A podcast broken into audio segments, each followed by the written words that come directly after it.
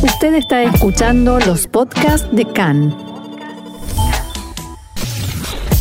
CAN, Radio Nacional de Israel. Vamos a comenzar ya mismo porque como cada día hay mucha información, hoy martes 6 de agosto, 5 del mes de Ab, estos son nuestros titulares. Continúa la polémica por un vídeo difundido por Yair Lapid en que critica a los partidos religiosos y ortodoxos. Y también el debate en torno a nuevas afirmaciones del ministro Bezalel Smotrich respecto a imponer un Estado regido por la ley judía. La policía anuncia que está investigando al viceministro de Salud, Jacob Litzman, bajo sospecha de delitos de corrupción y otros.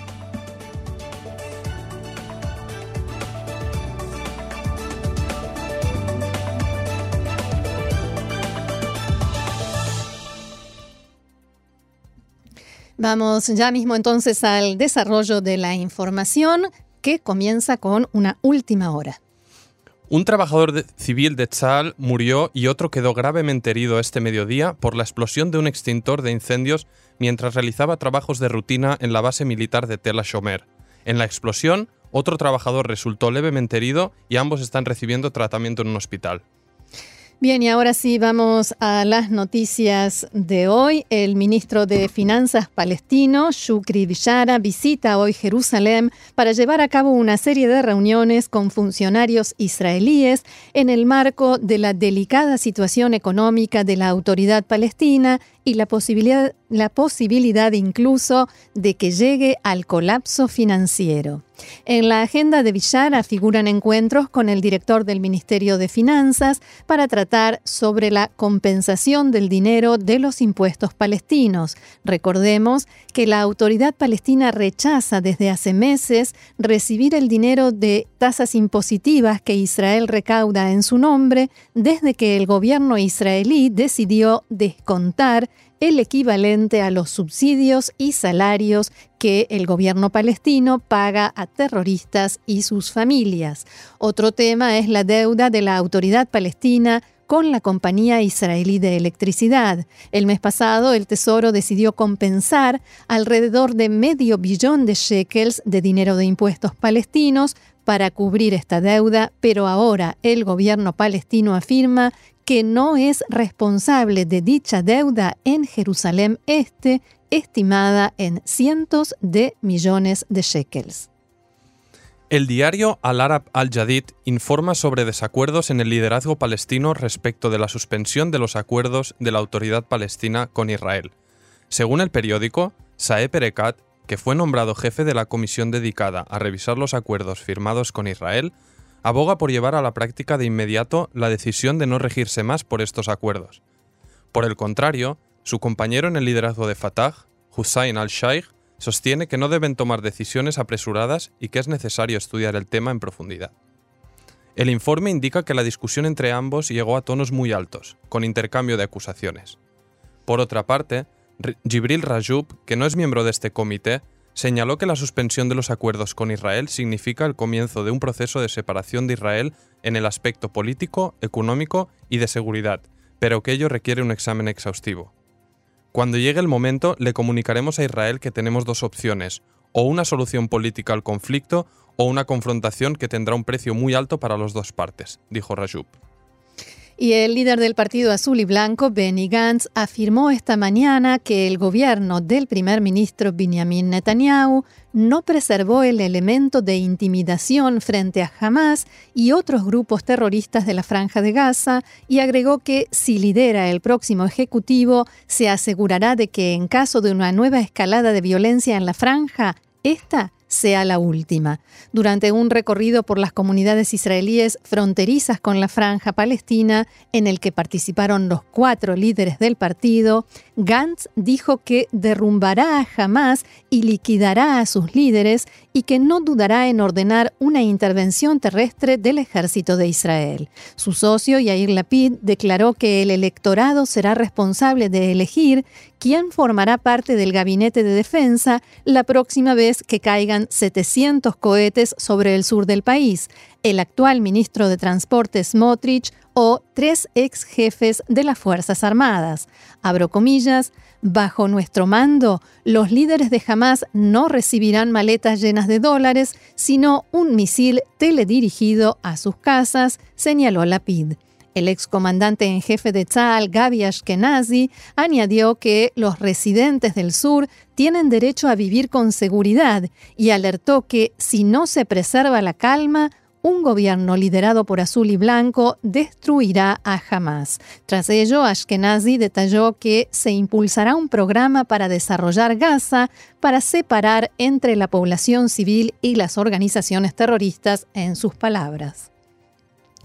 Por su parte, el exministro de Defensa Moshe Yaalon dijo que la disuasión que logró el ejército tras la última guerra de 2014 duró poco más de un año hasta que el gobierno de Netanyahu decidió pagar a Hamas a cambio de calma. Elecciones 2019 en nuestro idioma, aquí en Cannes, Radio Reca en español, Radio Nacional de Israel. Las elecciones se acercan a pasos agigantados y esta noticia anterior ya nos lleva a la política. Seguimos. Mientras, en el Likud la polémica gira en torno a la falta de disidencia y a quienes alegan que todos los integrantes de la lista siguen ciegamente al líder e incluso firman un compromiso de lealtad. En el partido rival, azul y blanco, la situación es exactamente opuesta. Las discrepancias abundan, se dan a conocer públicamente y todo parece indicar que también dejan huella. El nuevo escándalo de esta campaña electoral comenzó con una información que dábamos ayer acerca de un vídeo difundido por el número 2 de Azul y Blanco, Yair Lapid, que consideraba que él consideraba satírico humorístico y que ofendió, incomodó e incluso indignó a mucha gente. El vídeo simulaba un grupo de WhatsApp en el que los políticos de partidos religiosos y ortodoxos exigían presupuestos para apoyar la candidatura de Netanyahu, enfocándose en la cuestión del dinero como única condición. Abro comillas. Amigos, el primer ministro está muy presionado, podemos subir el precio, dice supuestamente uno de los miembros del grupo. El viceministro de Salud, Jacob Litzman, del partido Yahadut Torah, entre muchos otros, calificó el vídeo de antisemita. Abro comillas. La campaña de odio e instigación de Yair Lapid constituye un nuevo récord de antisemitismo, es el cruce de una línea roja que recuerda épocas oscuras, en las que los judíos eran presentados como codiciosos y acusados de apoderarse del dinero público. Cuando sacudí mi ropa en la Knesset después de que la PID me tocó, algunos me dijeron que era una exageración. Hoy todos entienden que la PID sigue siendo el mismo Lapid, que trata de difundir el odio entre los distintos sectores de población. El primer ministro Netanyahu y líder del Likud se sumó a las críticas y escribió en su cuenta de Twitter que la instigación del candidato a primer ministro Yair Lapid, formulada con tono antisemita, demuestra una, vez más por qué Yair Lapid no puede ser primer ministro de Israel. Solo un Likud grande impedirá que se forme un gobierno de izquierda peligroso e irresponsable a cargo de Lapid y Gantz, escribió Netanyahu. Pero también desde dentro del Partido Azul y Blanco se escucharon voces de crítica y desacuerdo con el video de Yair Lapid. El titular del partido, Benny Gantz, que no sabía de antemano que este video iba a ser difundido, dijo ayer que en estos días recordamos que la destrucción del gran templo se produjo por el odio gratuito. Nosotros debemos adoptar un estilo completamente diferente al de Netanyahu, lo contrario, señaló Gantz sin hacer referencia directa a Lapid. La fuerza de la sociedad israelí reside en la unión de todos sus componentes, religiosos y laicos, judíos y no judíos, izquierda y derecha. Ese es el camino correcto y digno que el liderazgo israelí debe tomar en estos tiempos, un liderazgo que pone a Israel en primer lugar y por encima de todo, expresó Gantz. En los medios de comunicación de inmediato se habló de una ruptura en el liderazgo del partido e incluso de su disolución. Pero esta mañana el número 3 de Azul y Blanco, Moshe Yaalon, desmintió esas afirmaciones en declaraciones a Cannes y si bien señaló que no le gusta el video, al mismo tiempo aseguró que es una exageración decir que hubo un motivo antisemita.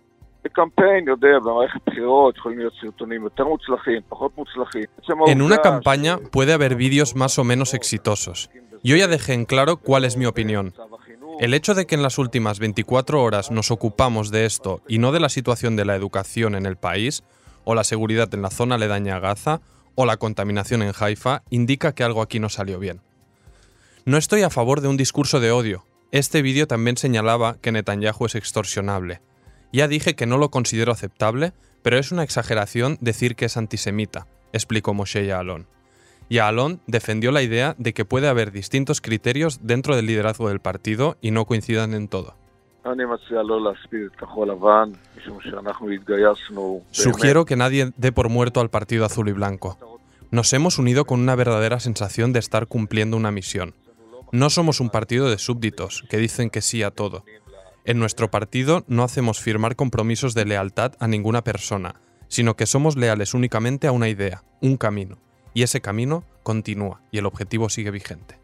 En tanto que el protagonista del escándalo, Yair Lapid, lejos de disculparse, defendió el video y su libertad para difundirlo. Abro comillas nuevamente, no estoy dispuesto a recibir lecciones de ética de personas que constantemente se dedican a insultar y calumniar escribió Lapid en un mensaje en Facebook y también dijo,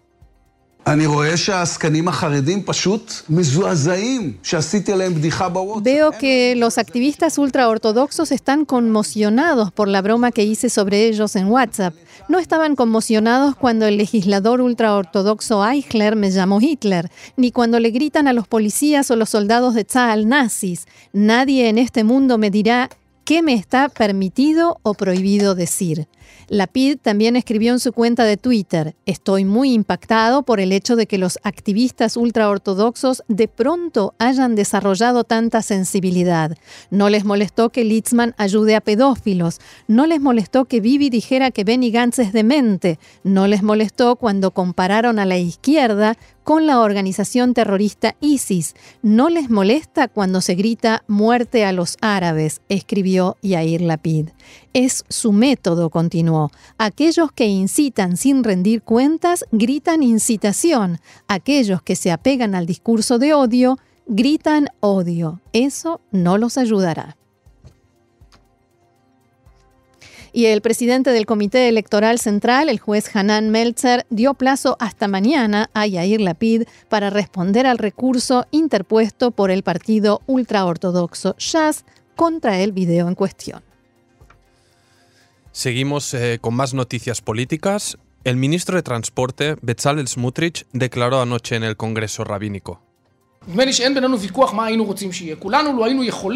Creo que entre nosotros no hay discusión sobre qué quisiéramos. A todos, si pudiéramos, nos gustaría que el Estado de Israel se rija según la Torá y la ley religiosa, la halajá. Pero no podemos, porque hay otras personas que piensan de otra manera y tenemos que entendernos con ellos. Pero creo que más de una vez nos encontramos con contradicciones que, con atención y dedicación, podemos corregirlas sin tener que pagar precios por ello. De esa manera minimizaremos los conflictos y evitaremos la necesidad de imponer o hacer concesiones. Después que se dieran a conocer estas declaraciones, el titular del partido Israel Beiteno, Avigdor Lieberman, reaccionó diciendo, abro comillas, no tendrás necesidad de entenderte con nosotros, porque el 18 de septiembre se firmará aquí un gobierno amplio, nacional y liberal, sin Smutrich y sin ninguno de quienes intentan imponernos un país regido por la halajá. Smutrich, por su parte, defendió esta mañana su postura y dijo que no es cierto que dijo que si pudiera impondría la ley religiosa, y acusó a Lieberman y a Lapid de mentir y distorsionar sus dichos. Abro comillas. Dos políticos cínicos que no han dejado la más mínima huella en la política israelí y difunden el odio gratuito. La patética competencia entre Lieberman y Lapid es un delirio. Los ciudadanos israelíes respetan el judaísmo, señaló Bezalel Smotrich. Desde el partido de Ud Barak, el Frente Democrático, reaccionaron a las declaraciones originales de Smotrich difundiendo el siguiente mensaje. Estas son las personas a las que el sospechoso de Balfour, por el primer ministro Netanyahu, le entregó las llaves para el manejo del país y todo para que lo salven del terror de la justicia. Debemos ganar las próximas elecciones porque de lo contrario ello significa que Smotrich convertirá a Israel en un Estado regido por la halajá a cambio de inmunidad para Netanyahu, finaliza el mensaje. La policía israelí informó que está investigando una infraestructura de supuestas corruptelas en dos investigaciones separadas contra el viceministro de Salud Jacob Litzman. El líder del partido ultraortodoxo Yahaduta Torah es sospechoso de haber ayudado a Malka Leifer, sospechosa de pedofilia, y de intervenir en el cierre de un negocio de un familiar. Según la investigación, Litzman habría ayudado a Malka a evadir a la justicia en Australia, además de cometer los delitos de fraude, soborno y abuso de confianza en el, cierre del negocio de su pariente en Jerusalén, para evitar que fuera clausurado después de que varios clientes se enfermaran en la que se conoce como causa 433, también se apuntaron sospechas de que Litzman actuó para influir a trabajadores de un centro de salud mental, a los que presionó para liberar antes de tiempo a varios internos. Según la policía, parte de los acontecimientos en la investigación ocurrieron hace bastante tiempo, por lo que se complica aportar pruebas para la inculpación. El caso pasará en los próximos días a la Fiscalía de Jerusalén, para valorar si se imputará finalmente a Litzman. Litzman respondió ayer en declaraciones a Khan sobre las acusaciones contra él en el caso de Malka Leifer. Abro comillas. Soy viceministro de Salud y me dedico a ayudar a personas. Ayudo a cientos cada semana. No pregunto al enfermo si es pedófilo, asesino o ladrón. La oficina de Litzman afirmó que en todos estos años actuó por el bien del pueblo de Israel, de modo transparente y cumpliendo los requisitos de la ley. Y como estamos en campaña electoral desde el Partido Frente Democrático, volvieron a reaccionar mediante otro comunicado en el que expresan que este es un gobierno corrupto, tramposo y que abusa de la confianza. Debemos vencer a este régimen de corruptos.